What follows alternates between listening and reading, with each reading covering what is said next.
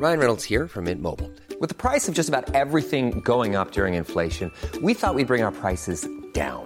So to help us, we brought in a reverse auctioneer, which is apparently a thing. Mint Mobile unlimited premium wireless. Ready to get 30, 30, bit to get 30, bit to get 20, 20, 20, bit to get 20, 20, bit to get 15, 15, 15, 15 just 15 bucks a month. So, Give it a try at mintmobile.com slash switch. $45 upfront for three months plus taxes and fees. Promo for new customers for limited time. Unlimited more than 40 gigabytes per month. Slows. Full terms at mintmobile.com.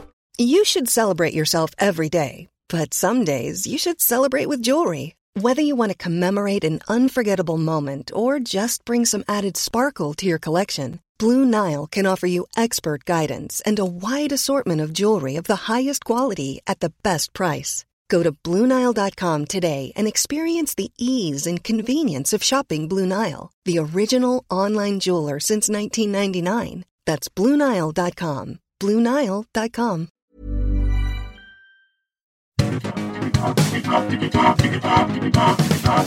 Digitalk, der Podcast rund um die digitale Welt mit Dominik Grote.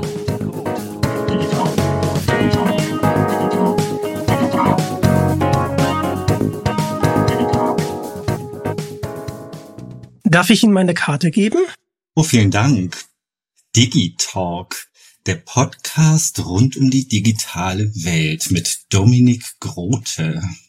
Vielen Dank, das bin ich. Und heute darf ich jemanden begrüßen, der ist mein Lieblingsautor der drei Fragezeichen, der wunderbare André Marx. Moin, André. Moin, moin. Schön, dass du es einrichten konntest. Ähm, wir werden auch gleich ein paar ähm, im Laufe des ähm, Gesprächs ein paar meiner Lieblingsfolgen und die Fragen, die mich immer schon brennend interessiert hat, haben, äh, durchgehen. Aber zuallererst, wie kamst du denn zum Schreiben? Zum äh, Schreiben allgemein oder zum Schreiben der drei Fragezeichen? Erstmal zum Schreiben allgemein und dann, wie du drei Fragezeichen Autor geworden bist. Okay, also gut, wie viel Zeit hast du? Weil alleine das, da braucht er jetzt schon eine Stunde. Aber gut, ich versuch's mal. Ähm, zum Schreiben allgemein kam ich, ähm, indem ich Schreiben gelernt habe in der ersten Klasse. Und als ich das konnte, fand ich's äh, schon super. Ich habe also immer gerne geschrieben in meinem ganzen Leben. Also tatsächlich als Grundschüler schon habe ich mich zu Hause hingesetzt und Geschichten geschrieben, weil ich Bock drauf hatte. und das hat mich also mein ganzes Leben lang begleitet. Da gibt's auch gar kein großes Geheimnis oder ähm, kein Erweckungserlebnis oder derartiges, sondern das hat mir immer Spaß gemacht und das war für mich immer so ein, ja, eine Freizeitbeschäftigung, wie andere Leute, keine Ahnung, Sport gemacht haben, habe ich Geschichten geschrieben. Ja, so war das.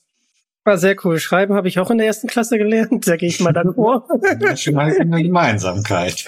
da haben wir eine Gemeinsamkeit. Ähm, wie bist du denn ähm, drei Fragezeichen Autor geworden? Die Geschichte ist jetzt ein bisschen länger. ähm, du hattest mir im Vorfeld gesagt, ich dürfe ruhig ein paar Anekdoten erzählen. Und ähm, sehr, sehr wie gerne. Ich, wie ich drei Fragezeichen Autor geworden bin, habe ich schon sehr, sehr oft erzählt. Und da neigt man dazu, die äh, Geschichte immer kürzer zu machen. Und ich habe mir aber überlegt, heute mache ich sie vielleicht mal wieder lang. Oh, vielen lieben Dank. erzähl vielleicht, erzähl vielleicht ein paar Dinge, die jetzt nicht, die ich äh, nicht schon hundertmal erzählt habe in den letzten Jahren. Es war so, ähm, ich habe die drei Fragezeichen als junger Erwachsener so mit 20 rum so ein bisschen wiederentdeckt. Das ist ja vielen Mhm. Leuten so gegangen. Also ich habe die als Kind gehört und gelesen. Typisches Kassettenkind der 80er. Ähm, und dann sind sie so ein bisschen aus meinem Fokus verschwunden, weil sie dann natürlich auch uncool waren, die drei Fragezeichen. Und dann habe ich sie eben mit äh, ja, 1920 wiederentdeckt und hatte Freude daran, die alten Folgen zu hören und ähm, auch in den Büchern mal wieder so ein bisschen rumzulesen. Genau, dann habe ich ähm, in einer Laune, aus einer Laune raus mal geguckt, gibt's da eigentlich aktuelle Bände? Gibt's die äh, Reihe noch? Wird die immer noch fortgesetzt? Und sah, ja, dass es ähm, aktuelle Bände nach wie vor gibt, aber Mhm. von einer deutschen Autorin geschrieben. Und das hat mich sehr irritiert, denn ich wusste natürlich, dass das ja eigentlich Übersetzungen sind. Da hatte ich also drei Fragezeichen über dem Kopf und habe gedacht, hm, da schreibe ich doch mal ähm, einen Brief, einen ganz analogen Brief an den Kosmos Verlag und frag mal, wie es denn dazu kam. Ja, und dann hat mir auch kurz darauf eine nette Kosmos-Mitarbeiterin geantwortet und mir verraten, dass die Reihe in, in den USA eingestellt wurde. Aha. Und ähm, dass der, Verla der Erfolg in Deutschland aber so groß war, dass ähm, man sich halt mit dem amerikanischen Urverlag in Verbindung gesetzt hat und einen Deal ausgehandelt hat, dass man die Reihe in Deutschland weiter fortsetzen darf. Mhm. Und das ist eben passiert unter der Feder von, von Brigitte Johanna Henkel-Weithofer. So. Und ich hatte mir sowas ähnliches schon gedacht, dass es auf so eine Geschichte hinauslaufen würde und hatte klammheimlich schon angefangen, ein eigenes drei Fragezeichen Manuskript als Bewerbung zu schreiben, weil ich dachte, äh, was die kann, kann ich auch. Nicht schlecht, Und nicht schlecht. Ja, ich dachte so, pff, ich kenne die drei Fragezeichen gut genug und habe schon ähm, viel Text in meinem Leben produziert, dass ich auch weiß, wie Schreiben geht. Also warum kombiniere ich das nicht beides zusammen? Und ähm, damit ich da nicht alles auf eine Karte setze, äh, habe ich gedacht, ach, und ich könnte das Manuskript auch gut ähm, einem Kumpel zum Geburtstag schenken, der auch ein Drei-Fragezeichen-Fan war. Und dann freut er sich. Und wenn es mit dem Verlag nicht klappt, habe ich wenigstens ein cooles Geburtstagsgeschenk. So war das. Das und dann habe ich dieses, Idee. dann habe ich dieses Buch geschrieben und ähm, dahin geschickt und ähm, dann bedankte man sich einige Wochen darauf und sagte, ja, all- alles sehr schön. Äh, vielen, vielen Dank für Ihr Engagement und Ihre Liebe zur Reihe und so weiter und so fort. Ähm, hat uns alles gut gefallen, aber wir brauchen gerade keinen Autor. Wir sind mit unserer Autorin Frau Henkel-Weithofer sehr zufrieden und die wird die Reihe weiterführen und wir haben leider gerade keine Verwendung für ihr Manuskript, aber wir behalten uns vor, uns äh, sie mal zu merken und Mhm. ähm, in unsere Autorenkartei aufzunehmen. Und vielleicht ergibt sich ja mal irgendwann was. So. Und dann hörte ich lange nichts mehr und ungefähr ein Jahr später äh, bekam ich dann irgendwie die Anfrage, ob ich nicht mal nach Stuttgart zum Verlag kommen könne Mhm. da sich die Dinge ein bisschen geändert hätten und man würde mich gerne mal kennenlernen. Und ich war natürlich sehr, sehr aufgeregt. Ungefähr wie ich gerade. Aufgeregt. Also wahnsinnig aufgeregt, um genau zu sein. Und bin dann also nach Stuttgart gefahren zum Kosmos Verlag und habe dort die nette Dame getroffen, die damals meinen allerersten Brief beantwortet hat, Birgitta Barlett. Falls du das hörst, Birgitta, herzliche Grüße, denn Birgitta ist heute noch beim Kosmos Verlag, allerdings in der Geschäftsführungsabteilung. Damals war sie noch Volontärin und auf ihrem Schreibtisch landete mein erstes, mein erster Brief und auch mein erstes Manuskript. Und dann verbrachte ich einen netten Abend mit ihr und ihrer Kollegin Claudia Schuller, die damals das Lektorat im Kinderbuchbereich gemacht hat. Mhm. Und ähm, die, äh, Birgitta erzählte mir dann, ich sollte sagen Frau Barlett, Frau Barlett erzählte mir dann, ähm, dass sie damals das Manuskript mit nach Hause genommen hätte und auf den Schreibtisch oder Wohnzimmertisch gelegt hat und ihr damaliger Freund hätte das in die Finger bekommen und hätte reingelesen und hätte zu ihr gesagt, das ist ja so wie früher, dieses drei, diese drei Fragezeichen Geschichte von diesem André Marx, das ist so ein bisschen so wie, wie die drei Fragezeichen damals waren. Und das hat so ein bisschen ihre Aufmerksamkeit erregt. Ähm, warum und wieso man dann plötzlich doch nicht mehr mit Frau Henkel-Weithofer ausschließlich zusammenarbeiten wollte, weiß ich bis heute nicht. Hat mich auch Mhm. nie interessiert, denn an diesem Abend stellte sich dann heraus, dass der Kosmos Verlag mich tatsächlich als Autor haben will oder sich das zumindest vorstellen kann und es mal ausprobieren möchte. Tja, und da war ich natürlich hellauf begeistert in Feuer und Flamme und bekam am nächsten Morgen, als ich dann auch mal den Verlag besichtigen konnte, ähm, dann gleich einen Probevertrag zur Ansicht in die Hand gedrückt. Hier, liest dir das mal durch. Wenn du damit zufrieden bist, dann können wir auf der Basis zusammenarbeiten. Ja, und so war ich von heute auf morgen plötzlich drei Fragezeichen Autor. Ui, vielen Dank, dass du es so ausführlich erzählt hast. das war jetzt Und äh, das ist ja echt, äh, das ging ja echt schnell auf einmal. Hm. Ähm, dein erster Roman war noch Poltergeist, ähm, erschien offiziell 1997 und da tritt Victor Eugenie, der Meisterdieb, wieder auf. Äh, wie kam es dazu? Ja, ähm, ich hatte mich nicht mit dem Poltergeist-Manuskript beworben damals, sondern Okay. mein allererstes Manuskript war ähm, eine Geschichte mit dem Titel Die drei Fragezeichen und das versunkene Schiff.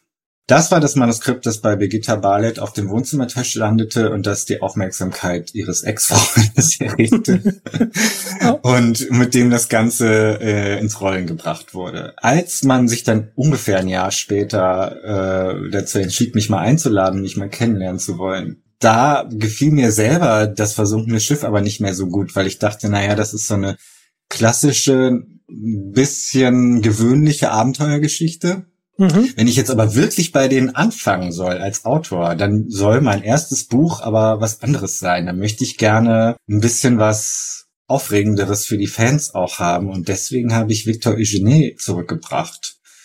Weil das ja eine der wenigen, ganz, ganz wenigen wiederkehrenden Figuren ist ähm, Mhm. im ganzen Drei-Fragezeichen-Universum. Zumindest bis zu diesem Zeitpunkt war das so.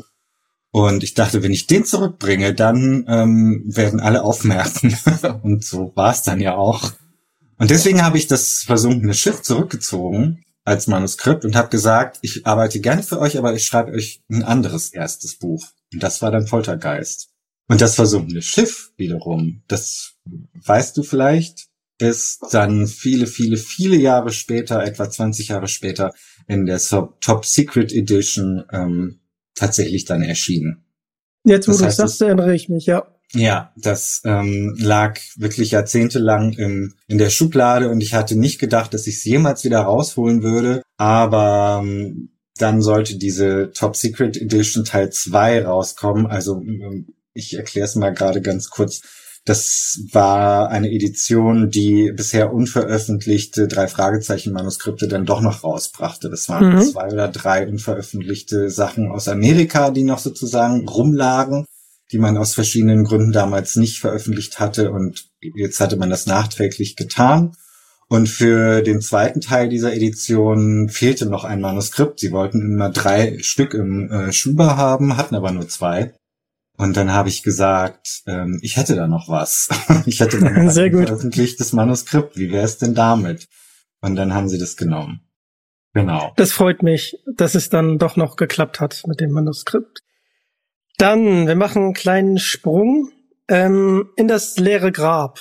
Eine Ja. sehr emotion emotionsvolle, traurige auch, eine traurige Folge, wo das Ehepaar Jonas, wir wissen ein ganz bisschen spoilern, äh, als Justus Eltern vorgestellt werden. Und Mhm. ähm, die drei Fragezeichen wissen ja, dass Justus Eltern ja verstorben sind. War dir da am Anfang des Schreibens schon klar, dass sie es nicht sein werden? Oder hattest du da andere Pläne?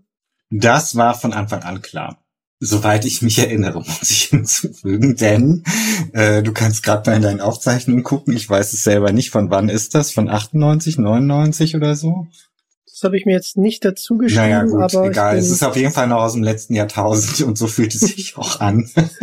ja, das genau, das Ich weiß nichts mehr über dieses Buch, wenn ich ganz ehrlich bin. Ich weiß noch, dass Justus im Alleingang nach äh, Venezuela, Peru, selbst das weiß ich nicht mehr. Venezuela. Venezuela reist und dann passieren Sachen. Äh, Mehr weiß ich nicht. Und ich weiß, dass es am Ende nicht seine Eltern sind. Ich habe den Rest leider komplett vergessen. Ich und ich, aber ich bin mir in einem ziemlich sicher, dass ich das heute, also dass ich mich ärgere, ähm, diese Geschichte so ein bisschen verschenkt zu haben.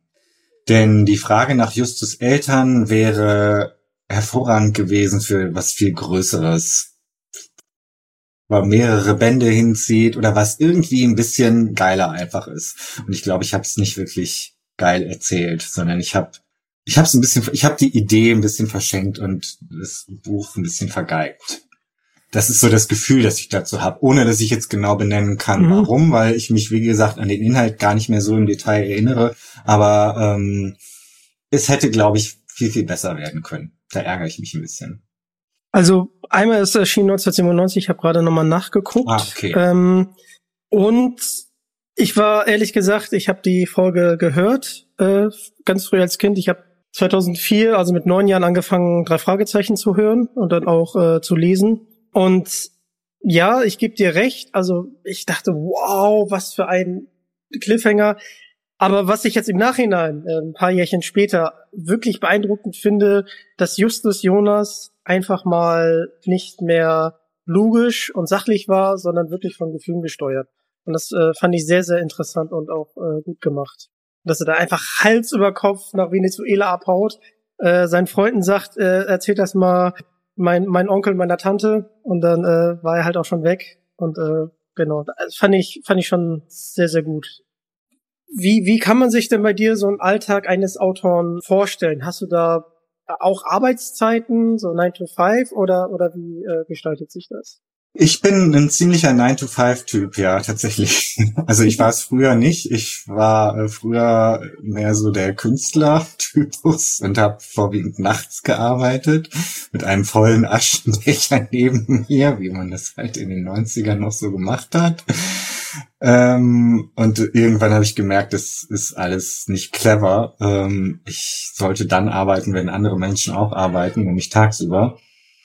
Und dann habe ich mich so nach und nach äh, umgestellt und es wird auch nicht mehr geraucht. Und äh, ja, äh, stehe auf, äh, mache mir ein Frühstück und mit dem ersten Kaffee setze ich mich an den Schreibtisch, lese Mails, beantworte den wichtigen Kram des Tages und dann mache ich mich an die Arbeit und dann bleibe ich da bis zum Nachmittag sitzen. Und ich habe manchmal ein Zeitpensum, dass ich sage, ich muss irgendwie mindestens fünf oder sechs Stunden wirklich produktiv sein oder ich habe ein mhm. Seitenpensum, dass ich mir sage, so und so viele Seiten. Ich versuche das immer so ein bisschen zu variieren, damit mir selber nicht zu langweilig wird. Also es gibt immer neue und andere Zielsetzungen. Aber ich versuche das Ganze zu normalen Bürozeiten abzuwickeln, damit ich auch dann Freizeit habe, wenn alle anderen Menschen um mich herum ebenfalls Freizeit haben. Das ist nämlich clever, das so zu tun. Finde ich auch, da muss ich dir auf jeden Fall äh, recht geben.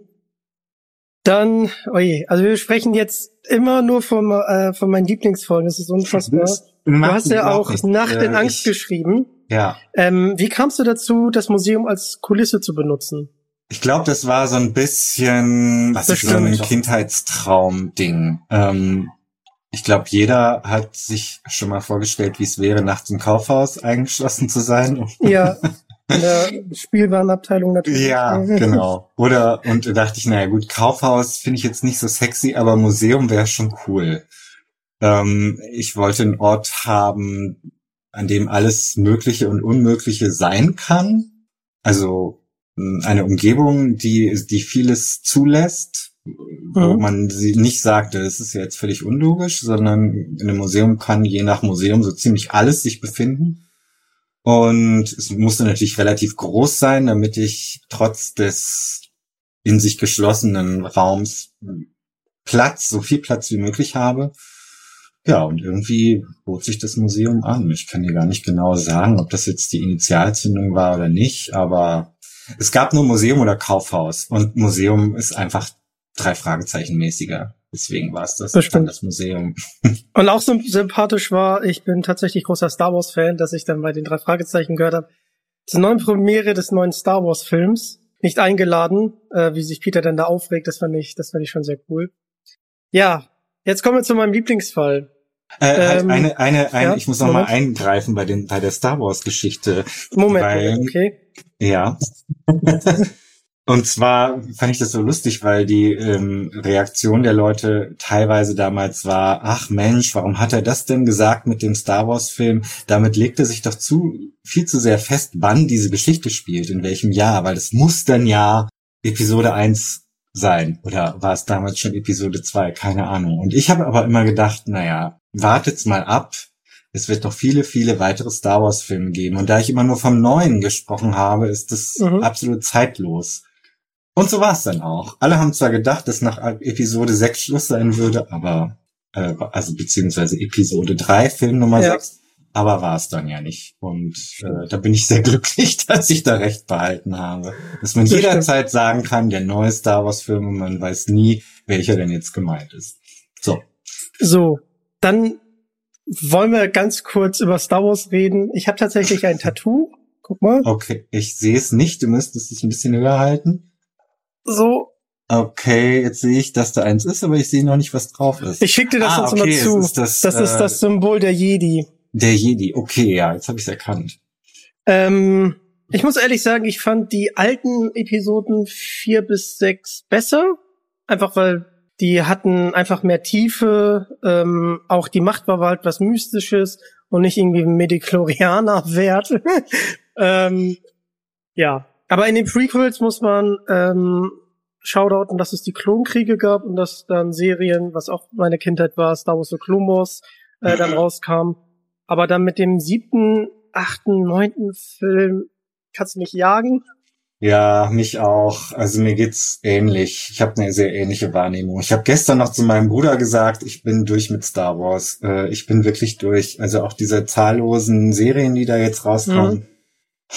The Mandalorian sieht ja toll aus. Also man kann wirklich jedes jedes Still aus dieser Serie sich als Poster an die Wand hängen. Das ist unbestritten. Aber zu sagen hat diese Serie nichts. Sie erzählt wirklich gar nichts.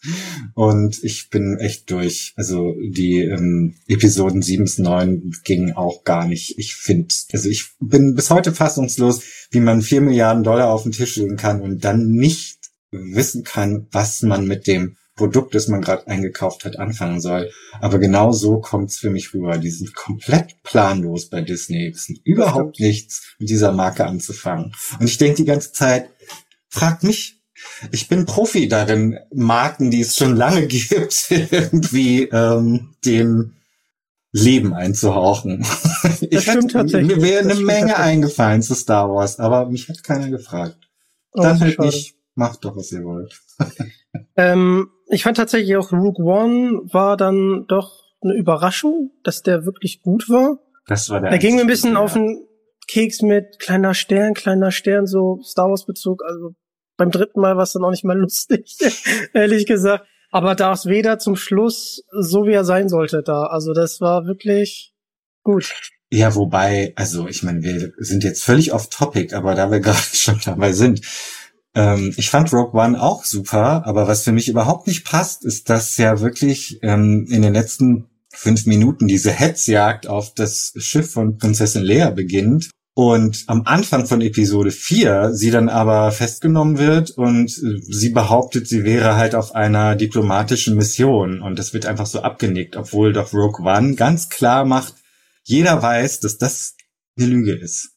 Das stimmt. Das ist ein guter das, Punkt. Das hat für mich überhaupt nicht gepasst. Aber der Rest war super. Der Rest war wirklich super.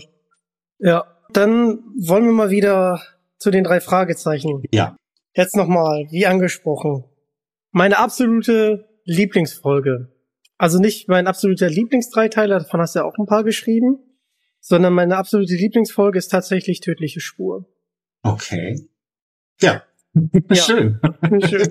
Ich mag auch die anderen Folgen, aber wenn ich mich festlegen würde, wäre das die. Es ist eine schöne, actiongeladene Fall. Es sind so kleine Puzzleteilchen. Ähm, man kann gut in der Folge mitdenken und das Schöne ist, dass man was vom Morten mal erfährt, der ja sonst mhm. nur als äh, Chauffeur äh, zugegend ist. Genau. Deswegen, ich finde die, ich finde die ähm, Folge super. Große Klasse. Das freut mich zwar einerseits natürlich total, vielen Dank. Und andererseits frustriert es mich auch maßlos. Und ich erzähle oh, jetzt warum. Oh, ich hab, hoffe, hab mir das jetzt nicht verscherzt. Nein, du hast es dir überhaupt nicht verscherzt, aber ich, ähm, es ist so, je länger ich für die drei Fragezeichen schreibe, und ich mache das jetzt ja schon eine ganze Weile, desto länger mhm. brauche ich für meine Bücher. Also es dauert von Manuskript zu Manuskript länger. Weil ich mir immer mehr eine Platte mache und immer mehr ähm, mich einfach im Detail verfussel und überlege, nee, ja. es muss jetzt aber noch besser werden und so weiter. Es ist einfach sehr langwierig für mich geworden. In den ersten Jahren war das noch nicht so. Mittlerweile ist es sehr, sehr schwierig. Und Tödliche Spur hält bis heute den Rekord des am schnellsten runtergeschriebenen drei Fragezeichen Manuskripts. Ehrlich? Ja, aus meiner Feder, ja. Ich habe kein Buch so schnell geschrieben wie das. Und zwar, weil ich ein ganz anderes in Arbeit hatte. Ich kann dir nicht mehr sagen, was. Mhm. Und das hat nicht funktioniert. Und dann habe ich es irgendwann frustriert nach 50 Seiten weggelegt, auf den Kalender geguckt, gesehen, dass ich nur noch x Wochen Zeit habe bis zu meiner Deadline und gedacht, mhm. verdammt, mir muss jetzt was komplett Neues einfallen und ich muss es von 0 auf 100 runterschreiben. Und das war tödliche Spur. Das heißt, das war ein Buch, über das ich kaum nachgedacht habe, weil ich gar keine Zeit zum Nachdenken hatte. Ich hatte keine Zeit zum Plotten, ich hatte gar nichts. Ich hatte die Idee, Morten ist tot, aber nur zum Schein. Das war die Idee und dann habe ich angefangen zu schreiben. Ja. Und ich sagte jetzt nicht, wann ich fertig geworden bin, aber ich bin ziemlich schnell fertig geworden. Okay. Und ähm, jetzt erzählst du mir, dass das dein Lieblingsfall ist. Und ich denke, okay, ich muss gar nicht monatelang in meinem eigenen Saft schmoren und es mir irgendwie das Blut die Stirn runterrennt, André, äh, sondern ich kann einfach irgendwas runterkloppen und die Leute finden es gut. André, André, ganz kurz frustrierend. durchatmen. ähm, hat natürlich auch viel damit zu tun, dass ich sie als Kind gehört habe. Okay. Ähm, das muss man natürlich immer dazu sagen, hat man auch einen anderen Bezug zur Folge. Deine, also, da komme ich erst später zu, aber dein absolutes Glanzstück, meiner Meinung nach, ist Folge 125 Feuermond. Also das Hammer. Okay. Dann, das, das frustriert mich nicht. Ich bedanke mich auch dafür sehr und das frustriert mich deutlich weniger, denn da steckt auch viel Arbeit drin. Ich weiß, ich weiß. Nur ich wollte sagen, ich habe Feuermond einzeln betrachtet, weil es ja wirklich ein Dreiteiler ist und dadurch Mhm. natürlich auch mehr ähm, Seiten hat, um halt erzählt zu werden. Mhm. Und ich finde, das hat auch viel äh, mit als Kind zu tun, dass ich die Folge halt gehört habe und äh, als Kind Action und das war dann bei den drei Fragezeichen komplett was Neues, dass das so Action geladen war. Deswegen ist äh, das mein, meine Lieblingsfolge halt. Ja, also äh, ich genau. Ich will mich auch gar nicht rausreden oder so, aber ja, ich muss Nein, ein bisschen dazu, dazu stehen. Nein, Aber- nein, nein, nein, nein, so war das auch nicht gemeint. Äh, mich Alles gut, alles gut. einfach nur, dass ich mir oft viel zu viel, ja, zu viel Arbeit mache, wäre jetzt auch falsch gesagt. Naja, du weißt schon, ich habe es ja gerade erklärt. Also Ja. Es, ich bin da ein bisschen zwiegespalten manchmal. Und Feuermond ist halt so als gesamtes Werk deine neunte Symphonie. Aber kommen wir nachher nochmal zu. Es ist wirklich. Und ja, wir müssen das auf später verschieben. ja. Wir genau. kommen nämlich jetzt erstmal zu Folge 100. Ja, ja. Erstmal, was war das für ein Gefühl, einen Dreiteiler schreiben zu dürfen als Jubiläumsfolge? Äh, ein großartiges Gefühl, weil ich das schon länger machen wollte und nie durfte. ähm, ich hatte die Idee für einen Dreiteiler, also nicht für einen konkreten Mhm. Dreiteiler, sondern die Idee, einen zu machen, schon länger und habe die öfter Mhm. mal beim Verlag vorgeschlagen. Und die Reaktion war immer, nee, das ist ein zu großes Risiko. Das wird dann zu teuer und dann kaufen das die Leute nicht, weil der Ladenpreis zu hoch ist und überhaupt, das ist, mm, mm. das ist ein paar Nummern zu groß gedacht, André, ähm, das ist, mm, das machen wir nicht. Und ich dachte, ah, die Leute würden es geil finden, aber wenn ihr denn meint, dann halt nicht. so, und dann kam aber irgendwann der Tag, an dem mir auffiel, oh, äh, wir nähern uns der Nummer 100. Mhm. Und ähm, was plant der Verlag eigentlich? Plant er überhaupt irgendwas? Sollte man da nicht irgendwas machen? Sollte man das nicht irgendwie feiern? Die Bücher sind ja nicht durchnummeriert. Ähm, bei den Kassetten war das allen Hörern schon viel früher klar, oder bei den Hörspielen sollte ich sagen, dass die, sich die 100 nähert. Und beim Verlag war das so ein bisschen untergegangen. Und als ich das mal ansprach, waren alle so ein bisschen aufgeregt und sagten, oh ja, stimmt, du hast recht. Oh, je, je ein Jubiläum, wir sollten vielleicht mal drüber nachdenken, irgendwas zu tun. Hast du nicht eine Idee? Und dann sagte ich, ja, ich habe schon die ganze Zeit eine Idee, einen Dreiteiler. Ähm, vielleicht wäre jetzt die Zeit gekommen. Und ähm, da sich im Verlag auch ähm, ein bisschen was getan hatte in der Redaktion, also andere Leute da dann auf einmal saßen, hatte ich jetzt andere Gesprächspartner zu dem Thema und die fanden die Idee gut. Und dann habe ich das machen dürfen. Und das war super. Also es war natürlich extrem viel Arbeit, die ich auch unterschätzt hatte. Ähm, aber die Tatsache, dass ich jetzt endlich mal diese Trilogie machen durfte, war absolut toll. Und das ist ja auch eingeschlagen wie eine Bombe. Also das war ja auch super. Das war überhaupt eine ganz, ganz tolle Zeit. Weil da kam so einiges zusammen. Als die 100 rauskam, da wurde die Presse erstmals auf die drei Fragezeichen aufmerksam. Das Mhm. war nämlich vorher überhaupt nicht der Fall, gar nicht. Und jetzt auf einmal bequemte sich das Feuilleton dazu, sich auf unser ähm, äh, triviales Niveau mal herabzulassen und äh, diese Serie, die es auch damals ja schon viele Jahrzehnte gab, mal zu würdigen. Und das war ein Novum und dann ähm, ja, ploppte dieses komische Ding namens Internet auf einmal auf. Und das gab dem Ganzen auch nochmal so einen Boost, den es vorher nicht hatte. Also vorher waren die drei Fragezeichen wirklich so ein, so ein Geheimtipp.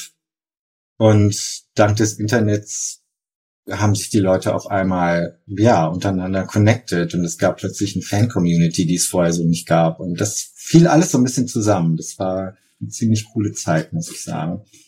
Ja, die habe ich leider nicht ganz so miterlebt. ich bin auch total äh, baff immer noch. Du bist Jahrgang 95, habe ich dir eben rausgerechnet, ne? Genau, das stimmt, das stimmt. Ja, da warst du noch, da bist du noch äh, ein junger, ein junger Hüpfer gewesen. Gerade eingeschult worden, ja. Ich finde es auch super, dass äh, bei der Folge 100 jedes Kapitel ein Titel der drei Fragezeichen, also eines drei Fragezeichen-Falls trägt. Wie herausfordernd war das, die Kapitel halt ähm, so zu schreiben? Und hattest du eine Liste, mit der du gearbeitet hast? Ähm, ja, also es äh, war natürlich, man ahnt es schon sehr herausfordernd und ich hatte natürlich auch diese Liste und dass das so passiert ist, haben wir ähm, alle André Meninger zu verdanken. Denn ich hatte zwar schon die Idee, ein paar der alten ähm, Titel als Kapitelnamen zu verwenden, mhm. aber ich habe gedacht, jedes Kapitel, das ist völlig utopisch, denn ich habe ja nur 100 Titel, also 99 Titel. Das ja. ist, äh, das wird ja niemals klappen. Und dann habe ich André Minninger davon erzählt, irgendwie so nebenbei, und der sagte, also wenn dann richtig, entweder du machst alle oder gar nicht. So halb halb ist, ist Blödsinn. Mhm. Und ich dachte, ja, stimmt, er hat irgendwie recht. Irgendwie hat er recht. Und dann habe ich mich nochmal hingesetzt mit dieser Liste und gedacht, okay, selbst ich muss es mit der Brechstange machen teilweise. Ich kann mich noch erinnern, dass es ein Kapitel gab namens das Narbengesicht. Also musste ich diesem Typen, um den es ging, halt eine Narbe verpassen, die er sonst nicht gehabt hätte. Der, und genau, ich weiß, wen du meinst. Ja, ja und da gab es noch eine andere Geschichte. Ähm, irgendwas mit Tiger oder Löwe oder so. Ich weiß nicht mehr genau. Wo ich es ähnlich äh, Brechstangenmäßig machen musste, oh, damit das Sinn ergab. Aber ich bin froh, dass ich es gemacht habe. Ich habe auch kurz überlegt, ob ich es bei der 200 nochmal mache, mit den Titeln mhm. von der 101 bis zur 200, aber dann dachte ich, nee, das, das passt nicht zum Buch. Aber in dem Fall okay. passt es gut. Es geht zwar um dich, aber ähm, André Miniger war auch hier schon mal Gast. Falls du es hörst, schöne Grüße. Ja, schöne Grüße, genau. Danke für die, danke für die, ähm, für den Tipp damals, dass ich es richtig machen soll oder gar nicht. Das war eine gute Idee. Aber die Figur Jenela, die ja. zuerst in dem Fall Musik des Teufels ausdrückt, ist ja sehr intelligent, weshalb Justus sie nicht besonders mag. Mhm. Die Frage, die ich mir immer gestellt habe, ich habe natürlich auch versucht zu recherchieren, hat sie jetzt eigentlich romantische Gefühle für den Dritten? Sie? Äh, gute Frage. habe ich mich immer gefragt. Ich habe nachgeguckt und gelesen, also ich, was es wurde. Ich, so als ich, hm, ich möchte mal behaupten, ja. Ähm, äh, und das beruht durchaus auf Gegenseitigkeit. Aber da die drei Fragezeichen halt keine Soap sind und auch keine, eigentlich keine serielle Handlung haben, teilweise haben sie es dann doch, aber eigentlich ja nicht, ähm, erübrigt sich so ein bisschen die Frage, weil ich äh, mich immer so ein bisschen den offiziellen Freundinnen äh, verweigert habe. Und es wird jetzt wenig Sinn ergeben, jetzt da eine neue, ein neues Love Interest für Bob wirklich zu etablieren. Ja. Also ich würde Jelena und Bob niemals ein Paar werden lassen. Okay. Aber ich kann mir durchaus, weil es einfach nicht in die Reihe passt. Ich fand die, ja, ich weiß, fand und finde die drei Fragezeichen mit Freundinnen auch wirklich völlig unnötig. Ähm, und äh, als kleines Handlungselement oder als kleine Nebenhandlung finde ich, kann man das hin und wieder mal charmant einbauen, aber das ist ja auch schnell ausgereizt. Also ich kann mhm. jetzt ja nicht zehn Bücher mit Bob und Jelena schreiben, wie sie umeinander rumkreisen. Äh, Klar, da reichen zwei oder drei Geschichten, dann ist das auserzählt und deswegen gab es in letzter Zeit ähm, diesbezüglich auch nicht mehr so viel zu hören.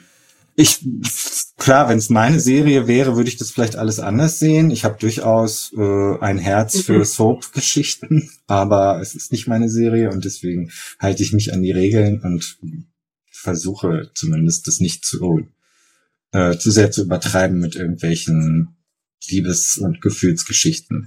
Ich weiß, viele Leser finden, dass ich es bereits sehr übertreibe, aber für meine Verhältnisse halte ich mich immer noch sehr zurück. Okay, okay. Dann sprechen wir wieder über ein Mädchen, und zwar um Folge 103, das Erbe des Meisterdiebes, wo sich Justus Jonas in Brittany äh, verliebt hat. Hattest du für Mhm. Brittany ein Vorbild? Hm, Spontan würde ich sagen, nein, aber lass mich mal überlegen. Hatte ich ein Vorbild? Hat das Ganze auch irgendwie, nee, eigentlich nicht. Nein.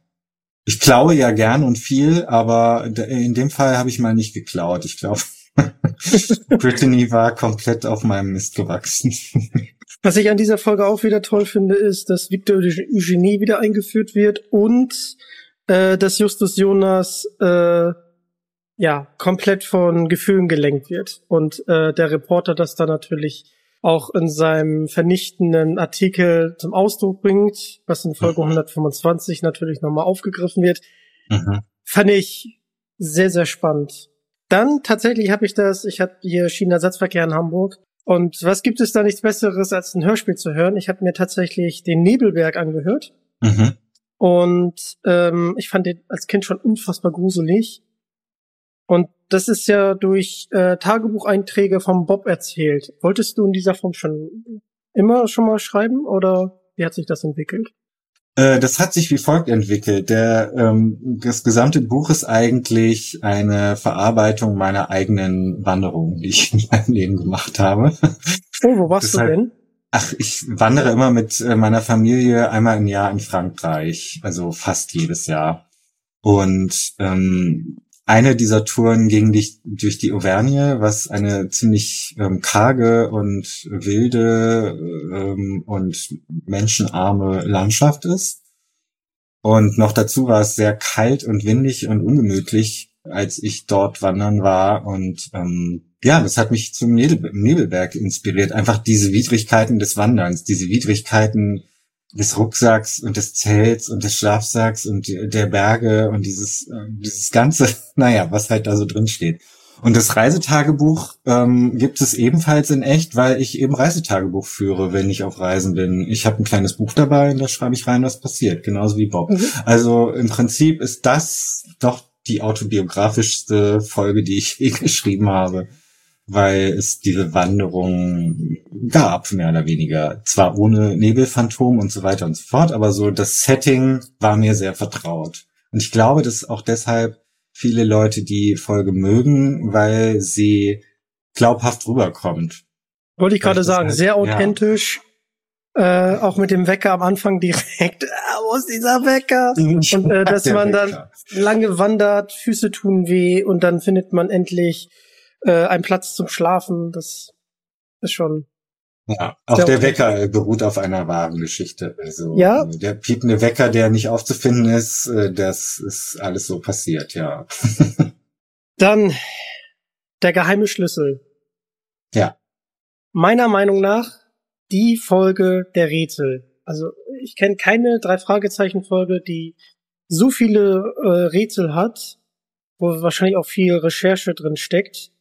Ähm, konntest du äh, schon immer gut Gedichte schreiben? Das ist ja, also jedes, jedes der Rätsel ist ja in Gedichtform geschrieben. Ähm, ich weiß nicht, ob ich es gut kann. Ich tue es äh, überraschenderweise immer wieder, obwohl es mir nicht so leicht fällt. Also ich habe ähm, äh, mit meinem Kollegen Boris Pfeiffer, der für die drei Fragezeichen Kids ähm, Autor ist, habe ich Mhm. vor einigen Jahren eine eigene Kinderbuchreihe geschrieben. Ähm, das wilde Pack heißt die. Da geht es um Tiere, die in der Großstadt leben. Mhm. Und da gibt's auch ein, also es ist eine Kinderbuchreihe und da gibt's einen kleinen Kolibri, äh, der äh, auch immer in Reimen spricht. Und jedes Mal, wenn ich Dialoge für diesen Kolibri geschrieben habe, dachte ich, oh Gott, was war denn das für eine bekloppte Idee mit den Reimen? Weil es dauert halt echt ewig. Klar. Und ich habe ja auch eine drei Fragezeichen Kurzgeschichte für einen Kurzgeschichtenband in Reimform geschrieben. Das hat auch ewig gedauert. Also eigentlich mag ich das überhaupt nicht, aber ich tue es immer wieder, weil es mich herausfordert. Das ist so ein bisschen so ein Spiel mit mir selber, ähm, ja, mir eine Aufgabe zu stellen, die ich schwierig finde und die ich dann aber trotzdem bewältigen muss. So, so ein bisschen so ist das mit mir und dem Reimen. Also leicht fällt's mir nicht. Ich habe auch ein Reimlexikon. Das benutze ich auch. Ah, sehr gut, sehr gut. Na, aber ich ziehe meinen Hut, also ist äh, eine sehr, sehr schöne Folge. Auch die Rätsel sind super und ähm, dass das auch in einem Setting spielt, was halt überschaubar ist, äh, finde ich halt auch super ähm, und macht die Sache natürlich auch noch kniffliger bezüglich Reiben und dass es dann in Los, Angeles, Los Angeles in Umgebung spielt. Und äh, jetzt weiß ich auch, was Nachtkerzen sind. Also danke ja, dir. Zum Beispiel. Gern geschehen. ähm, kurzes Wort noch zum geheimen Schlüssel. Ähm, ja. Das war ein sehr, sehr kompliziertes Buch. Also ich hatte mich da ziemlich vergaloppiert in dem Plot und habe irgendwie auf Seite 100 nochmal fast alles weggeworfen, weil es alles nicht oha. funktionierte. Ja, ja, oha. Ich hatte mich nämlich viel zu sehr auf die ganzen ähm, Hintergründe des Familienzerwürfnisses konzentriert. Warum jetzt wer mit wem nicht kann und mhm. so weiter. Bis mir dann irgendwann auffiel, das interessiert keine Sau.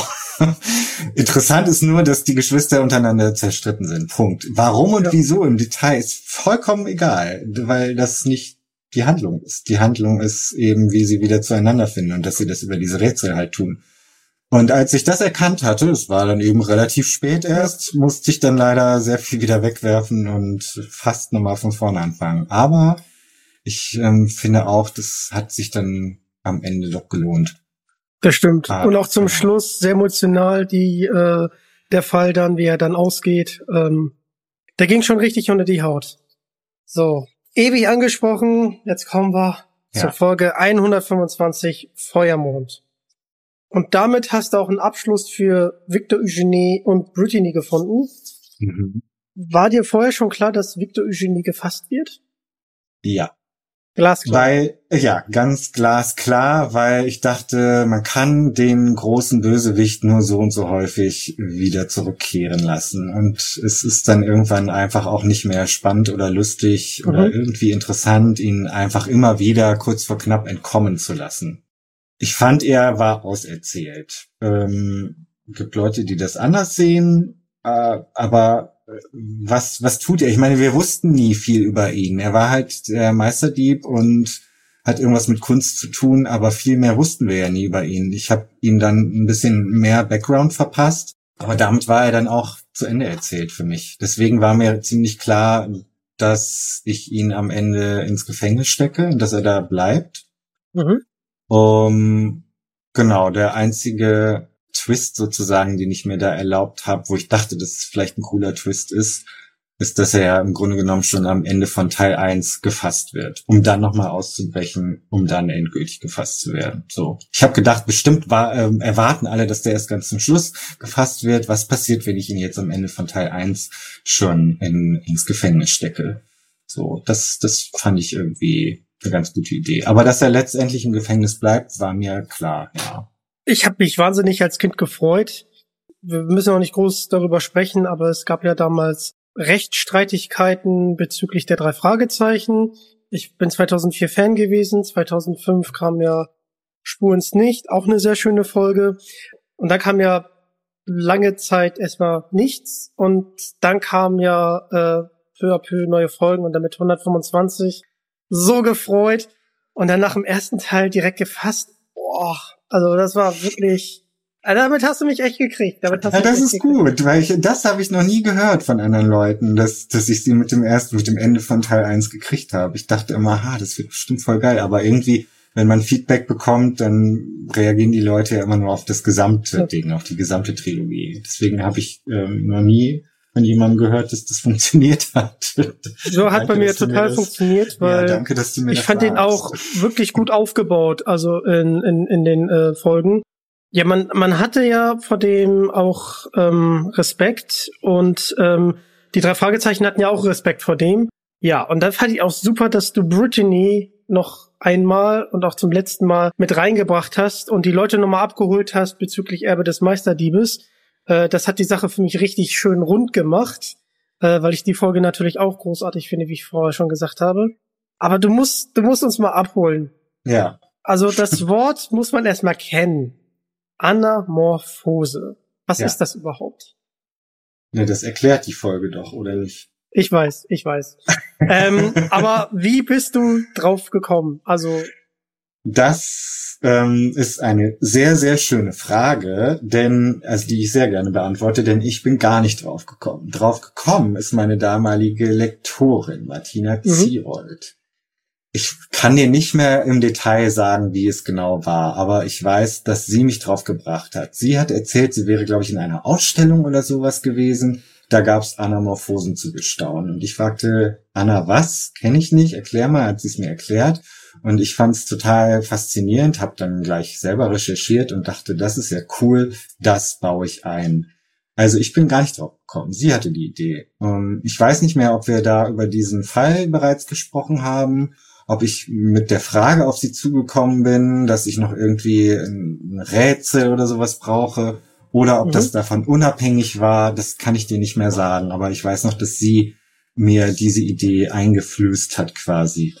Ähm, also Martina, falls du das hier hörst, vielen, vielen Dank nochmal dafür. Hat sehr gut funktioniert.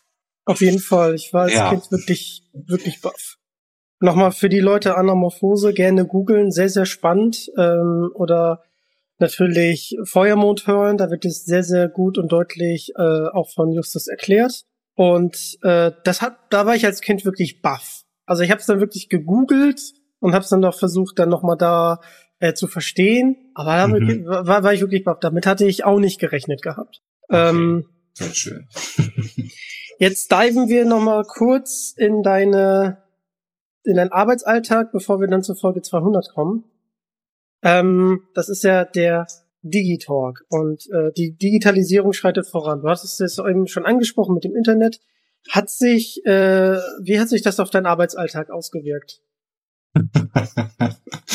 Jetzt kommt die Rubrik Opa erzählt von früher. also. Der, ich bin ja halt einfach ähm, ein Kind der 70er und 80er und da gab es halt kein Internet. Liebe Kinder, ähm, falls ihr das nicht wusstet, das Internet gab es nicht immer schon.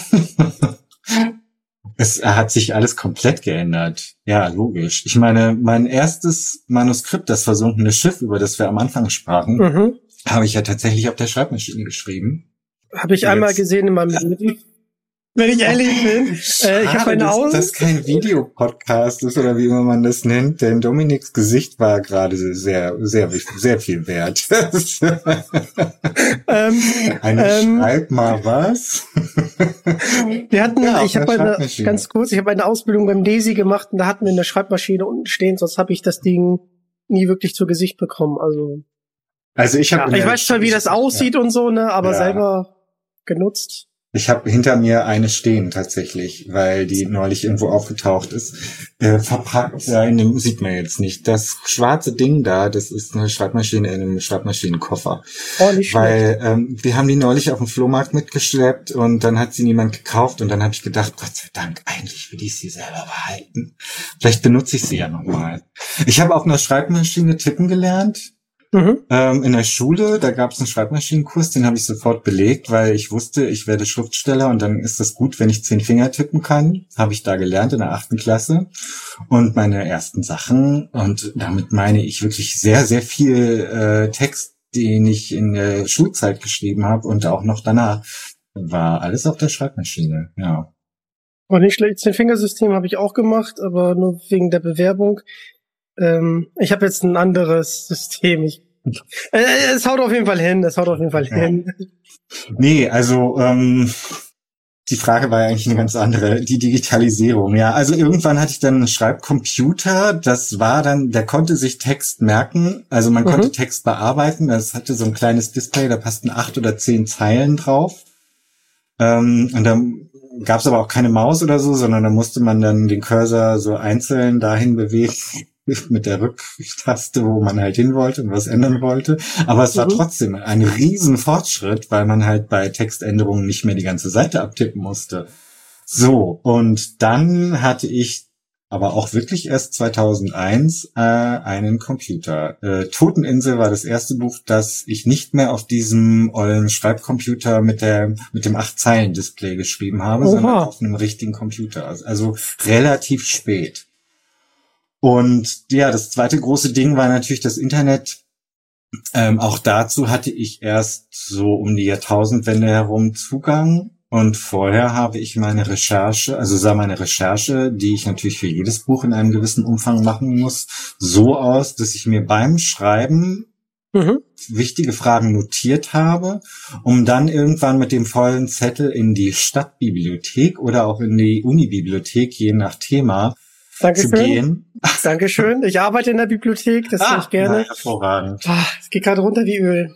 Ja, also ich meine, das brauchte man einfach. Heute brauchst du es nicht mehr. Heute hast du Google, aber wo, woher sollte ich da? Also es war einfach der normale Weg, etwas herauszufinden. Man ist in die ja. Bibliothek gegangen, wie einst Bob Andrews. Und ich sage dir, es ist total schwer, immer noch ähm, überzeugende Situationen für Bob zu kreieren, damit er in der Bibliothek landet oder wenigstens in einem Zeitungsarchiv. Ähm, das ist mir immer noch wichtig, dass er das nach wie vor zumindest hin und wieder mal tut. Aber das ist wirklich schwierig geworden. Also mit den Smartphones ist es ja noch schwieriger geworden. Jetzt hast du das Internet mhm. ja auch noch jederzeit in der Hand.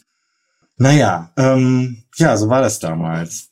Und ich ähm, habe sehr zu schätzen gewusst, dass die Uni-Bibliothek ein reiches Angebot an Atlanten und Karten hatte. Denn das ist, war ja auch ohne Google Maps und Co. musst du dich ja erstmal zurechtfinden in der Umgebung, in der du gerade bist.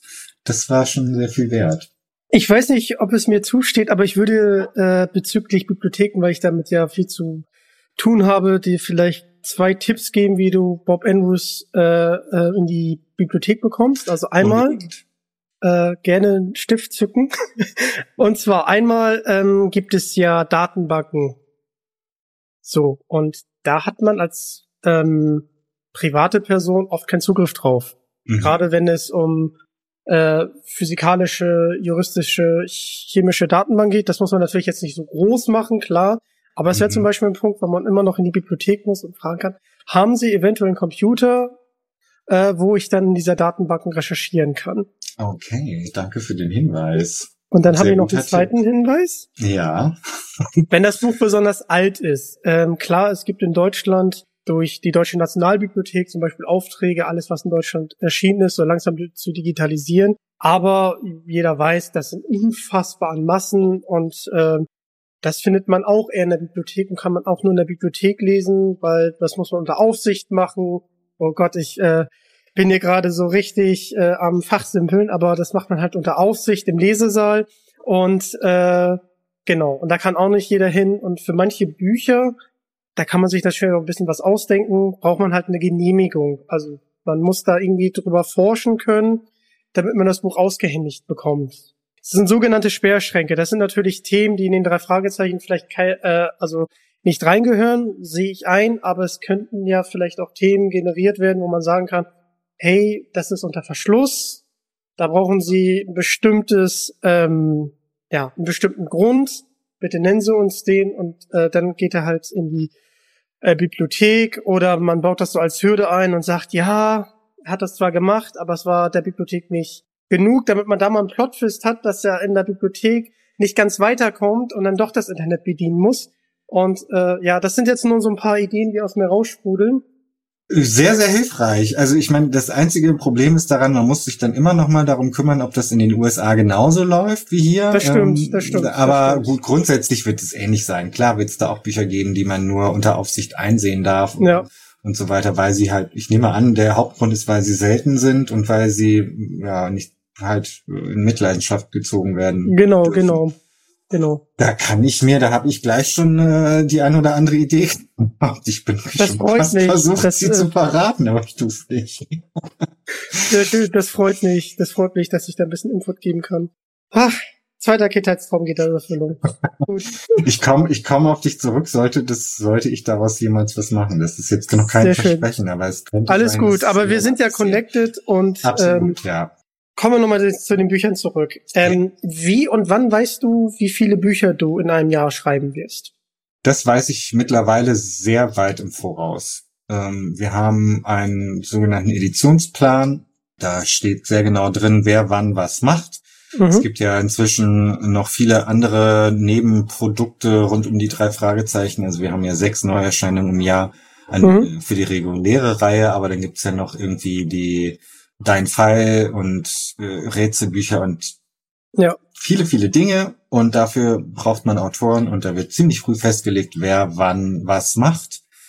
Äh, für die regulären Bände ist das relativ klar. Jeder eins im Jahr, da wir sieben Autoren sind und es nur sechs Bände sind, Mhm. muss alle sechs Jahre jemand aussetzen.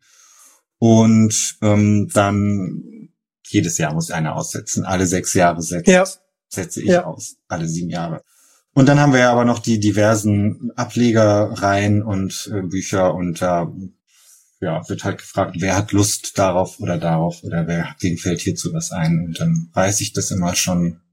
Das, also aktuell weiß ich es, glaube ich, bis ins Jahr 2025, 26 ungefähr, was, wann ich was mache. Nicht was ich mache. Das weiß ich natürlich noch längst nicht, aber zumindest Okay. wann ich was abgeben muss. Und welche Ich wollte gerade schon einen wird. Welpenblick machen. Nein, nein, nein, nein, nein, nein, nein. Keine Ahnung. Aber ähm, ich weiß dann, ich bin für, sagen wir mal, Band 234. Nee, wo sind wir jetzt? Ähm, doch, das haut hin. Band 234 zum Beispiel stehe ich schon in der Liste. Habe ich mir Mhm. jetzt ausgedacht. Weiß ich nicht, ob das mein Band ist, aber könnte sein. Und dann weiß ich, ah ja, der erscheint, keine Ahnung, 2026. Aber das mehr weiß ich halt auch nicht. Ich weiß nur, wann da meine Abgabe ist, aber noch nicht, was drin stehen wird. Ja, cool. Und wir haben ja jetzt ein bisschen Input. Also ich habe ein bisschen Input gegeben. Mal gucken, was daraus wird. Du hast es mehrfach äh, angesprochen. Ich weiß jetzt nicht, wie viel du darüber erzählen darfst.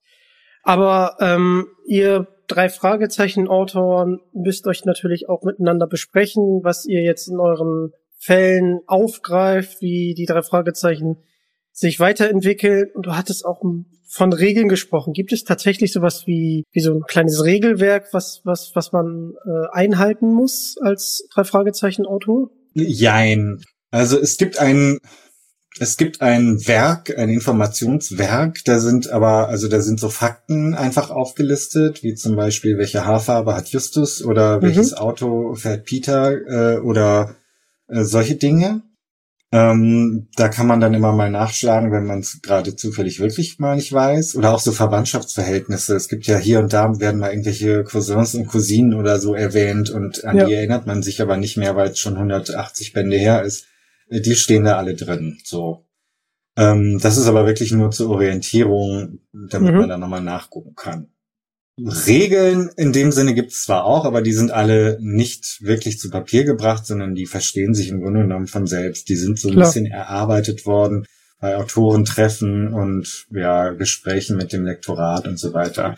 Jeder weiß natürlich, dass es besser keine Fälle mit Mord und Totschlag, Vergewaltigung und Drogenmissbrauch geben sollte. Logisch, logisch. Ähm, und wenn man, wenn man es wagt, diese Themen doch anzufassen, dann muss man es eben so machen, dass es für einen 10- bis 12-Jährigen A, verständlich ist und B, nicht traumatisierend, so. Ähm, und damit fallen eine Reihe von Themen einfach mal komplett weg und eine Reihe von anderen Themen, da müsste man dann oder muss man dann sehr, sehr vorsichtig und behutsam damit umgehen, wie man es dann umsetzt. Ansonsten gibt es keine Regeln. Also nirgendwo äh, steht geschrieben und es erwartet auch nie, niemand, dass jedes Mal Tante Mathilda vorkommen muss Mhm. oder dass wir eine Abschlusslacher-Szene am Ende brauchen oder was auch immer. Mhm. Da gibt's keine Regeln, nein. Gott sei Dank nicht. Gott sei Dank. Ich finde, ja, also manchmal lebt die Reihe ja auch davon, dass die Dinge nicht so laufen, wie sie sonst immer laufen. Das stimmt. Ähm, ganz kurz mit Mord und Totschlag. Ich möchte ganz kurz Kai Schwind, der drei Fragezeichen Torregisseur und auch der den Bobcast äh, mit Andreas Fröhlich, die deutsche Stimme unter anderem von Andy Circus, aber von Bob Andrews. Der hat ja bei Phonophobia und äh, auch Regie geführt. Und äh, ich war da live im Publikum, deswegen äh, schneide ich das nur ganz kurz an. Und äh, da rollt halt ein Stein runter. Und Mhm. dann ist da halt einfach Matsch. Und da sagt äh, Peter, nein, nein, nein, das geht so nicht. Bei den drei Fragezeichen stirbt niemand. Mhm. Dann machen, dann spulen sie einmal zurück und dann machen sie es halt nochmal und dann sagt er einfach, aua, mein Fuß. Und der ganze Saal hat gelacht. Also das fand ich, fand ich schön, dass äh, Kai Schwind das da so ein bisschen auf die Schippe genommen hat. Ja, so genau so ist es. Und ich Genau. finde es auch einen sehr guten Gag, muss ich sagen. Das stimmt. Also schöne Grüße. So, du hast Folge 100 geschrieben, viele Ja. weitere, Folge 125 und Folge 200, das feurige Auge. Ach, Und das bezieht ja. sich auf den Fall der Fluch des Rubin. gehe ich recht an der Annahme, bis hier, äh, ich meine, ich höre seit 18 Jahren ähm, drei Fragezeichen, gehe ich recht in der Annahme, dass der Fluch des Rubins dein Lieblingsfall ist. Absolut, ja. So ist es. Sehr gut. Fall gelöst. Ich habe dir die Karte gegeben. Fall gelöst, ja. Herzlichen Glückwunsch. Das ging in Rekordzeit. Du bist der vierte Ehrendetektiv. Nee, also ähm, ich habe natürlich mehrere Lieblingsfälle, aber wenn ich mich auf einen festlegen müsste, dann wäre es Fluch des Rubins, ja. Ich stelle mir vor, bei der Schwierigkeit, ich möchte nicht uncharmant sein, aber der Fall liegt ja über 50 Jahre zurück. Mhm. Ähm, und es ist natürlich auch schwer, da eine Fortsetzung zu schreiben.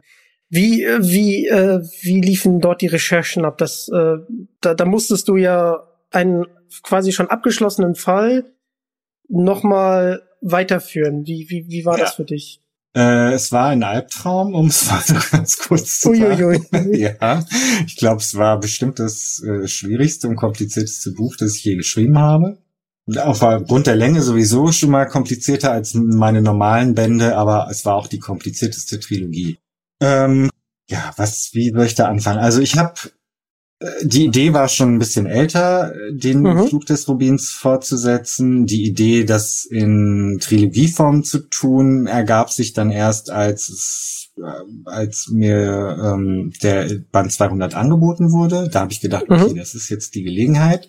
Mm, und dann habe ich erstmal den Flug des Rubins sehr, sehr langsam und aufmerksam gelesen, um mhm. zu gucken, was steckt da eigentlich noch drin? Wo sind, wo tun sich Lücken auf? Wo tun sich noch unbeantwortete Fragen auf? Und was kitzelt mich selbst als Leser, wo ich denke, ach Mensch, schade, darüber hätte ich jetzt mehr erfahren. Wieso wird mir da nicht mehr erzählt? Mhm.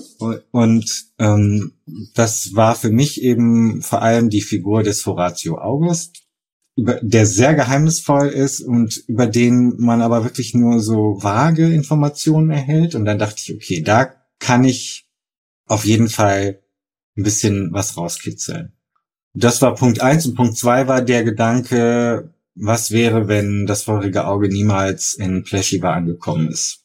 Es wird zwar am Ende behauptet, dass das so gewesen ist, dass mhm. der Rubin wieder in Indien ist, aber wer sagt es überhaupt? Wer behauptet das? Wer weiß das eigentlich? Niemand weiß das. Also habe ich gedacht, okay, der ist da nie angekommen. Und das waren so die beiden ähm, Urideen für das Ganze. Und dann musste ich natürlich äh, jedes Mal, also bei allem, was ich tat, überprüfen, passt das in den Rubin, passt das in den Flug des Rubins rein mhm. oder widerspricht es dem Flug des Rubins?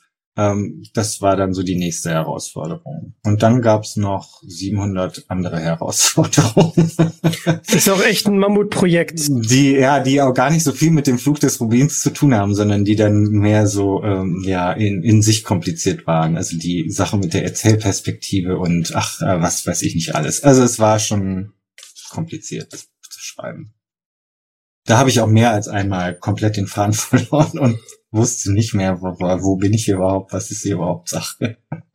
Also ich habe die Folge zweimal hintereinander gehört, also komplett im Durch, bis mhm. ich dann wirklich das Gefühl hatte, allem das so verstanden zu haben, weil das doch alles sehr verwoben war und man wirklich mitkommen musste. Also es war anspruchsvoll. Ich kann mir auch vorstellen, dass die Folge als Hörspiel nicht so wahnsinnig gut funktioniert, muss ich jetzt mal sagen. Ich weiß es nicht, weil ich sie nicht gehört habe, aber ich kann mir hm. vorstellen, dass die zu verschachtelt ist, um als Hörspiel gut zu funktionieren. Also ich hatte also Kopfschmerzen also, teilweise. Also ja, ja, ja, ja, ja. Ich möchte mich jetzt hier nicht auch. unbeliebt bei bei bei den äh, Kollegen machen, aber ich wirklich ich musste sie wirklich zweimal hören, bis ich ungefähr eine Peilung hatte, wie jetzt was in äh, welchem Verhältnis äh, steht und warum das und das eingetreten ist, weil das war natürlich auch die Länge, ne? Das ist aber auch gar nicht jetzt irgendwie den Kollegen anzukreiden. Du meinst die Hörspielkollegen, nehme ich an, ne?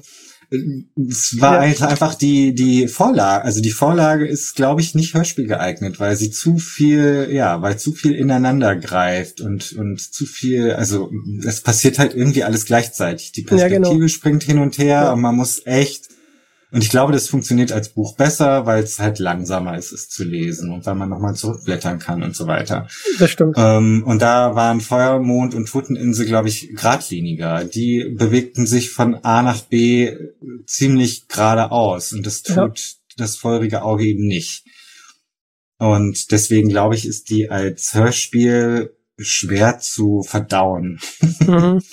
Ja. Das liegt äh, in der Natur des Plots. Und ja, das ist halt so. Manche Sachen sind eben adaptionsgeeigneter und manche nicht. Und das halt leider nicht. Tut mir leid, liebe Hörspielhörer. Aber ich wollte nur mal dieses Buch schreiben. Sorry. Alles gut. Von welchen deiner anderen drei Fragezeichen Folgen oder Fällen besser gesagt, ähm, würdest du gerne eine Fortsetzung schreiben? Mm, Also immer so ein bisschen schwer im Magen liegt mir der Nebelberg. Okay, wir sprachen drüber, ja. Ja, wir sprachen drüber, wir sprachen aber nicht über die äh, das äh, Logikloch, das im Nebelberg klafft. Ich kann es dir selber gar nicht so genau sagen, weil ich es auch seit damals nicht mehr gelesen habe, aber es erschien und äh, findige Fans und Leser wiesen mich darauf hin, dass es da ja eine riesen Logiklücke gibt. Irgendjemand ist äh, irgendwo in, in einem unterirdischen Gang eingesperrt gewesen und die Tür war aber von außen verschlossen und nur derjenige, der da irgendwie, glaube ich, als Skelett oder so gefunden wird, hätte eigentlich die Tür verschließen können. Und das ergibt natürlich keinen Sinn.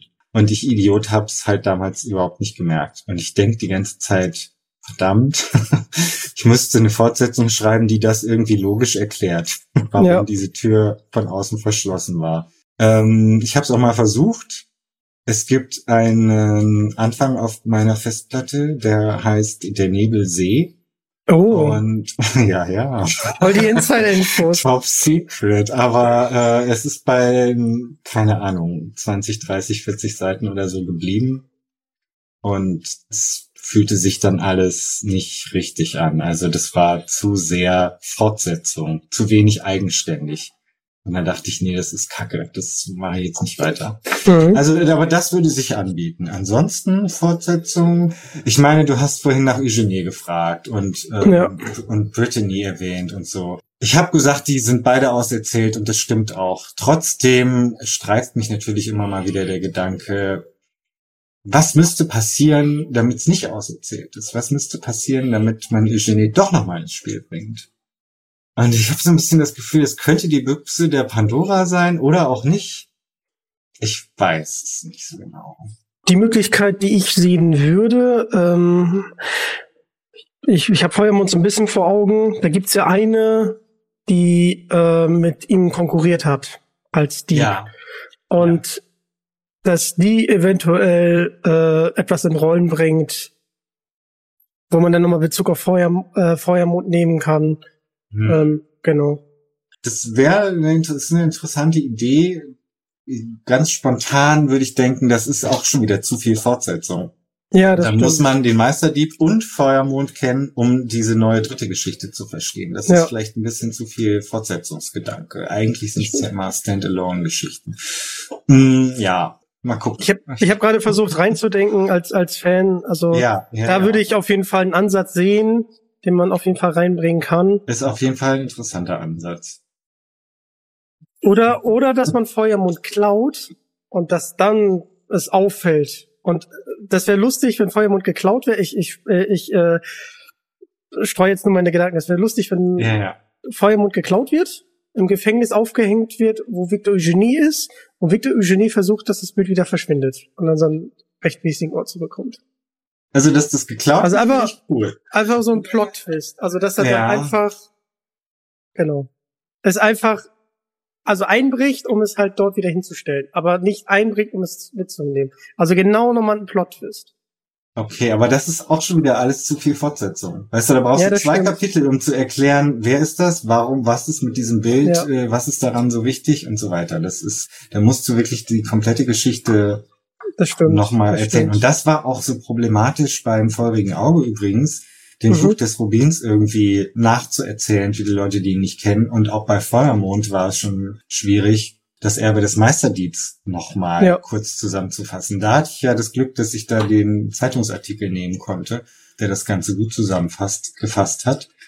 Ähm, aber jetzt noch mal eine Fortsetzung von Feuermond wäre echt schwierig. Ich, so reizvoll das alles ist und ich liebe Fortsetzungen ja. von allem. Ja. Ich, ich finde es total geil. Ich auch einfach mal so. Es passt nicht. Mit, es passt nicht in die Serie. Autoren selber ein bisschen zu philosophieren. Das hat schon. Ja, was. ja. Es passt halt nicht in das Konzept der Serie ja. leider. Ich habe mich mit Feuermond als Fortsetzung vom Meisterdieb schon ziemlich weit aus dem Fenster gelehnt. Eigentlich machten wir sowas ja nicht.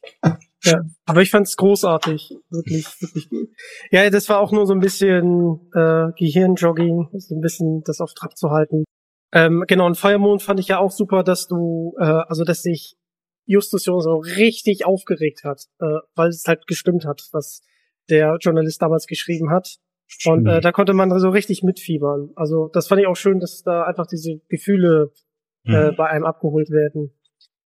Ich glaube, da teilen wir etwas. Äh, du bist großer Fan von Michael Ende. Großer Fan will ich jetzt nicht sagen, aber ich bin ein großer Fan der unendlichen Geschichte. Das genau, das hatte ja. ich, das hatte ja. ich gelesen, als ich mich vorbereitet habe. Ja. Ähm, in einem Interview mit Joachim Fuchsberger ähm, hat er ja mal erzählt, dass er einen Karton mit Ideen hast. Hast du das auch? Hast du dir das ein bisschen abgeguckt? Ähm, das wusste ich nicht, dass er sowas hat. Er, er hat, es gab, es gibt ein Buch von ihm, das heißt irgendwie der Zettelkasten oder sowas. Da, da bin ich ähm, gerade raus. Oder? Das ist so eine Art, warte mal, ich hab's hier stehen, wenn ich jetzt, so, da bin ich wieder. Tatsächlich, es gibt ein Buch von Michael Ende, das heißt Michael Endes Zettelkasten. Ähm, Skizzen und Notizen. Und da sind tatsächlich, mhm. ja, so ein paar Fragmente einfach drin. Ich kann dir jetzt aber, ich habe das zwar irgendwann mal gelesen, aber das ist schon viele, viele Jahre her. Ich kann dir nicht genau sagen, was da so, also wie umfangreich diese, diese Skizzen und Notizen sind. Wenn ich gerade hier so durchblätter, sind sie relativ umfangreich, also alles schon so über eine halbe oder eine ganze oder mehrere Seiten. Mhm. Ich habe sowas auch. Ich habe einen Ordner. Ich bin ja ein mhm. digitaler Mensch, wie wir inzwischen wissen. Ja. da ist natürlich ein Ordner, mhm.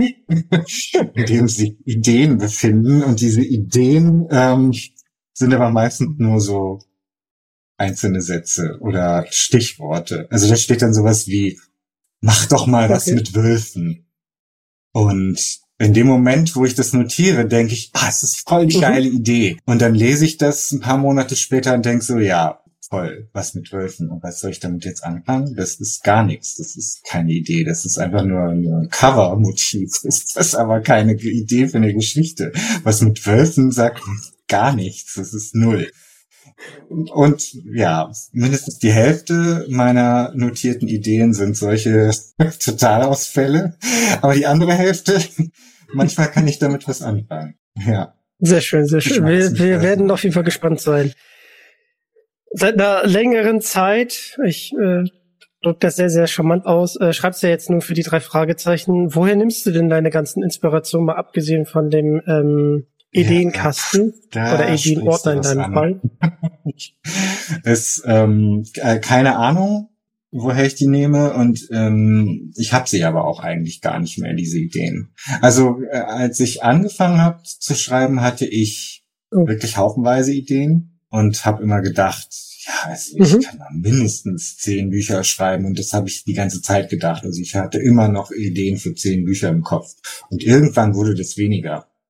Und mittlerweile bewege ich mich auch schon länger eigentlich in einem Stadium, wo ich gar keine Ideen mehr habe. Weil ich das Gefühl habe, ich habe wirklich auch alles schon erzählt für die drei mhm. Fragezeichen, was man so erzählen kann. Mir fällt dann nichts komplett Neues mhm. mehr ein. Und das ist ein Problem. Äh, es geht ja nicht nur darum, sich selber nicht zu wiederholen, sondern auch darum, andere Autoren Ideen nicht nochmal wieder zu callen. Also ich muss ja gucken, dass mhm. nicht bei den 200 X Bänden, die es bislang gibt, nicht einfach schon mal sowas da war, wie das, was mir gerade so einfällt.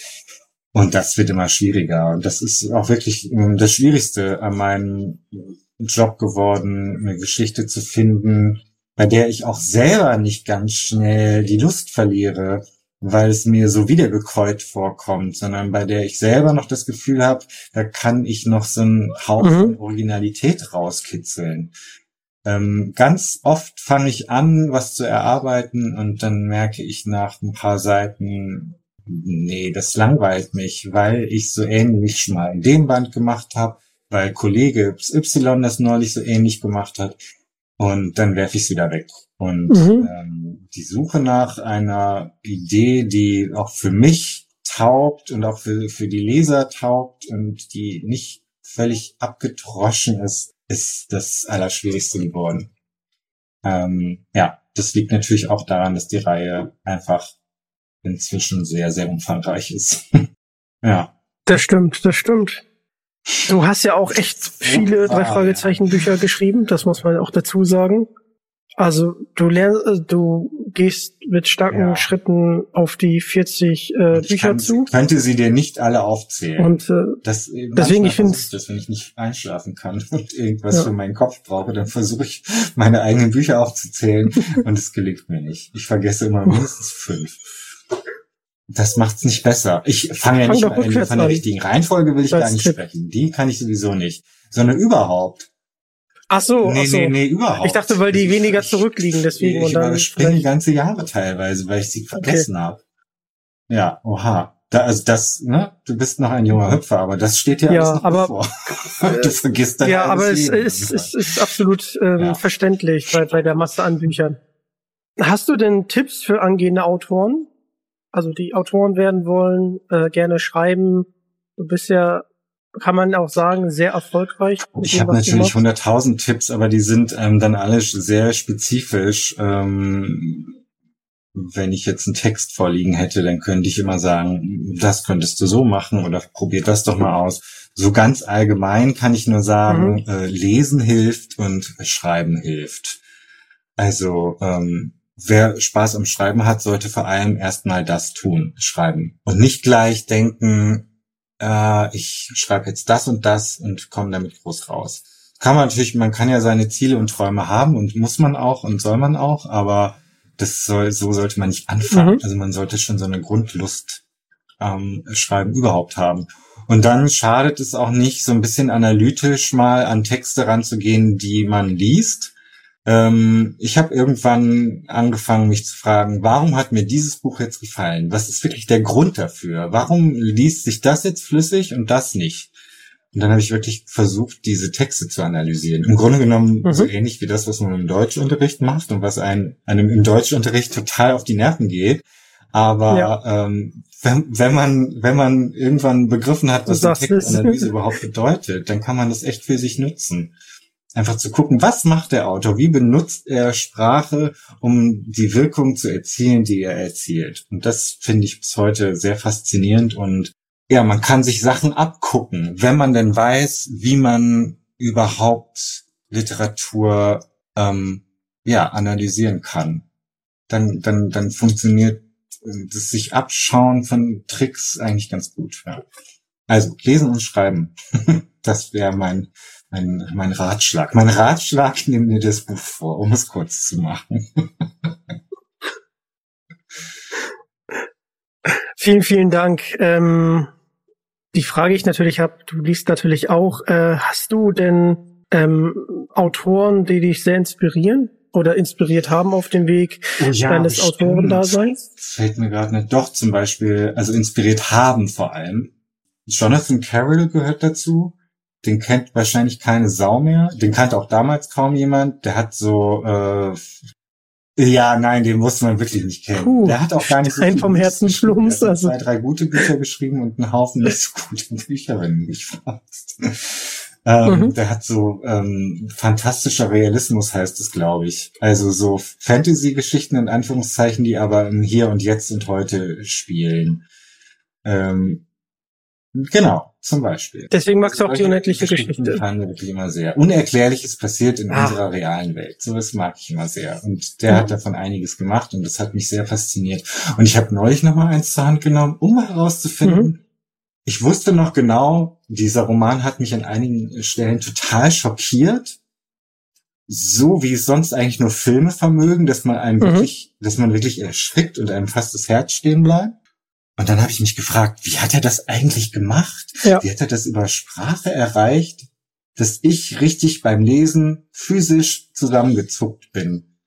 Und dann habe ich mir dieses Buch nochmal geschnappt und habe mir diese Stellen angeguckt und gedacht, aha, clever, so hat er das gemacht. Das mache ich jetzt auch. Aha. genau. Ja.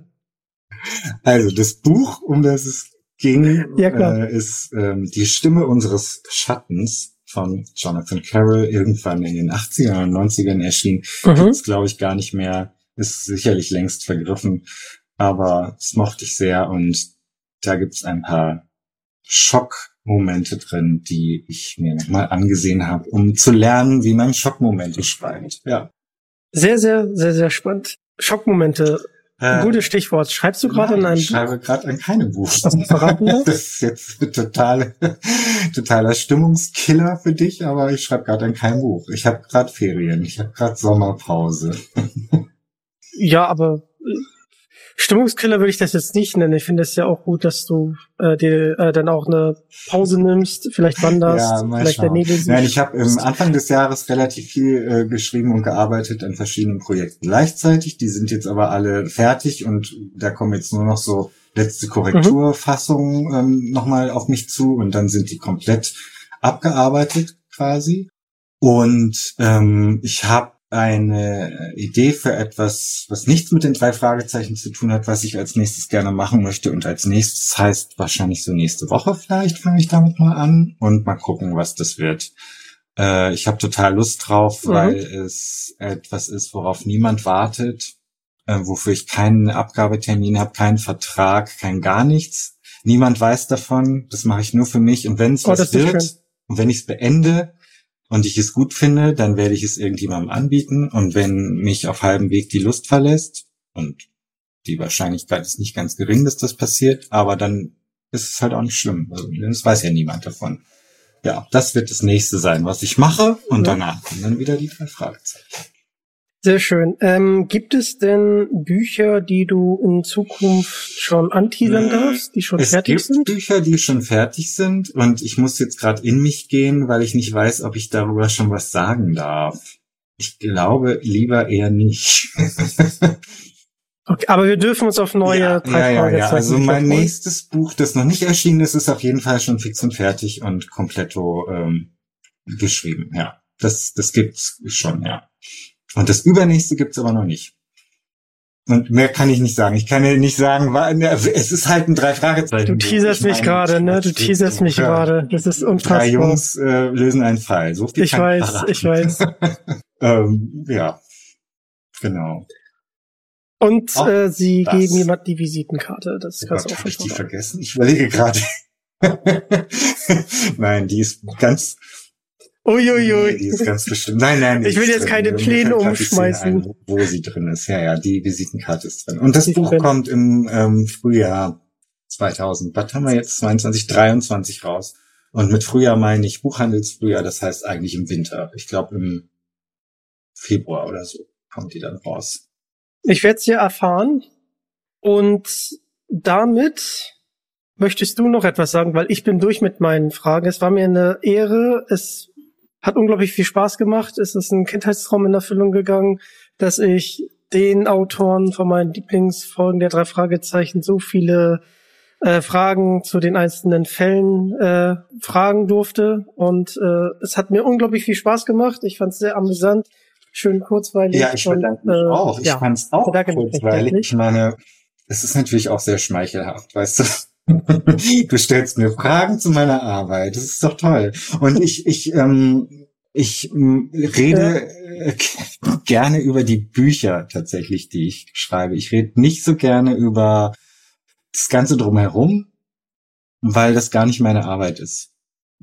Mhm. Aber wenn Leute wirklich meine, meine Geschichten kennen und dazu irgendwie Fragen oder Anmerkungen haben, finde ich das immer sehr, sehr schön, weil ähm, ich auch gerne, ja, teile, wie es dann halt manchmal dazu kommt, dass bestimmte Geschichten so oder so oder so sind oder eben auch nicht. Ähm, ja, dazu habe ich nicht so oft Gelegenheit und ich freue mich immer, wenn ich sie habe. Insofern bedanke auch ich mich sehr herzlich für deine spannenden und äh, ja, weit tiefschürfenden Fragen. Das freut mich, das freut mich. Das ist auch immer mein Ziel bei, beim, bei den Interviews, wirklich äh, tief zu gehen und ähm, äh, auch Ja, das Fragen mal genau zu stellen, die man vielleicht nicht so gestellt Weißt du, wenn du hat. ein Ähm, Interview in einer ich bin halt Zeitung wirklich großer Fan. dann ist es am Ende eine Spalte und da sind dann die Fragen, ja, äh, wie ähm, bist du denn zu den drei Fragezeichen gekommen und äh, wie lange brauchst du für ein Buch und äh, was ist dein nächstes Werk und so. Die Fragen hast du zwar auch gestellt, aber eben Ja. noch ganz viele andere, nämlich die, über die ich viel lieber rede. Ja, ähm, also ich musste ja auch stellen, damit ich die Zuhörer auch abholen kann. Absolut. Ich halt hoffe sowieso, dass wir die. Zuhörer jetzt Und, nicht äh, allzu genau. häufig ja, so ein bisschen im Dunkeln haben stehen lassen, weil das war ja schon sehr viel Fachgesimpel hier. Ich, vielleicht ist der eine oder andere zwischendurch auch mal inhaltlich ausgestiegen, weil er gar nicht mehr wusste, wovon die Rede ist. Aber ja, dann ist es halt so. Das war halt ein, äh, äh, war halt ein äh, Fachgesimpel hier gerade. Vielen lieben Dank. Dann rocken wir das ab und folgt mir gerne auf Instagram. Ähm, stellt mir da gerne auch äh, Fragen und ähm, schlägt mir gerne äh, Gäste vor. Nee, ich wollte Ähm, gerade sagen, genau, folgt André? mal Dominik auf äh, Instagram und überall, denn mir könnt ihr nicht folgen. ich habe nichts, nichts derartiges, gar nichts. Ja, Okay. weil ich ja so digital bin, habe ich weder Instagram Okay. noch Twitter, ich habe nicht mal Facebook. Ich habe nicht mal eine MySpace-Seite, gar nichts habe ich. Dann wünsche ich euch noch einen schönen Tag. Auf Wiedersehen. Ciao. Tschüss.